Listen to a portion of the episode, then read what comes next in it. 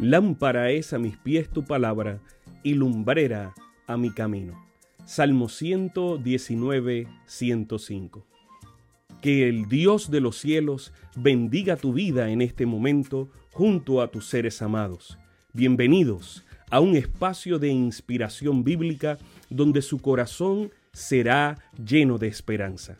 Como un regalo de la Iglesia Adventista del Séptimo Día de King, Texas, compartimos la lectura devocional para adultos correspondiente a este bendecido día. Pablo, reavivado por una pasión. Autor, Pastor Bruno Razo. Que Dios te colme de misericordias en este preciso instante. Oremos. Amante Padre, que en este momento tu palabra trascienda al corazón de quien la escucha, sea sembrada y dé fruto para la vida eterna. En el nombre de Jesús. Amén. 6 de agosto. ¿Cómo ganarle a la crítica? Conforme a mi anhelo y esperanza de que nada seré avergonzado, antes bien con toda confianza, como siempre, ahora también será magnificado Cristo en mi cuerpo, tanto si vivo como si muero, porque para mí el vivir es Cristo y el morir ganancia. Filipenses 1, 20 al 21. ¿Con qué santos motivos podría criticarse la vida y la obra de Pablo? Sabemos que aún los religiosos tenían y tienen sus motivos espurios. Unos predicaban sinceramente para salvación, otros egoístamente para destrucción.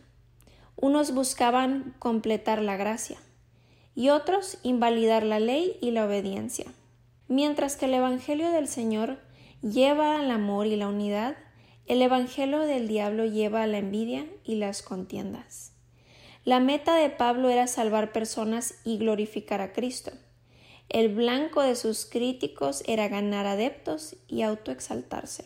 Para esto, la función se desinteresa de la misión. La crítica desestabiliza más al crítico que al criticado. ¿Cómo uno puede regocijarse delante de este tipo de crítica? Que no sigue los pasos bíblicos y que no busca construir sino destruir. El apóstol es claro y sencillo dice que su caso termina en liberación gracias a las oraciones de los hermanos y la obra del Espíritu Santo. Pablo no dependía de sus propios escasos recursos, sino de los generosos recursos de Dios.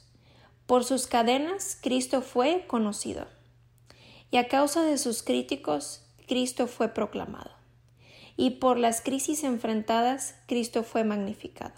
Al apóstol le interesaba más el cuerpo de Cristo que su propio cuerpo. Parece ostentoso y soberbio decir que vamos a magnificar a Cristo. Cuando otros ven a un creyente enfrentar críticas y crisis con serenidad y fe, entonces Cristo es exaltado y en ese sentido es magnificado. Un telescopio acerca las cosas distantes y un microscopio nos permite ver en grande aún las cosas más pequeñas. Un creyente así en estas circunstancias es el que muestra a un Cristo más grande y más cercano. Es tal el grado de la identificación del propósito con la vida y la vida con el propósito que por eso puede exclamar que su vivir era Cristo. Y si por Cristo tenía que morir, eso también era ganancia. Maud B. Babcock, quien escribió el himno cuyo título original decía el mundo entero es de mi Dios. Se expresó en estos términos. La vida es aquella para lo cual vivimos. Para algunos la vida es trabajar, dinero, realización, poder o fama. ¿Y para ti qué es la vida? Ya sabemos lo que era para Pablo. Aún frente a la crítica y a las crisis, puedes ahora tú completar tu versículo porque para mí el vivir es...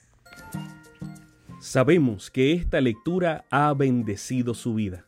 Compártala, compártala con alguien más e invítele a suscribirse en nuestro canal para mayor bendición. Puede también visitar nuestro sitio web. Que el Señor de los cielos te dé esperanza para este día y sus ángeles le acompañen.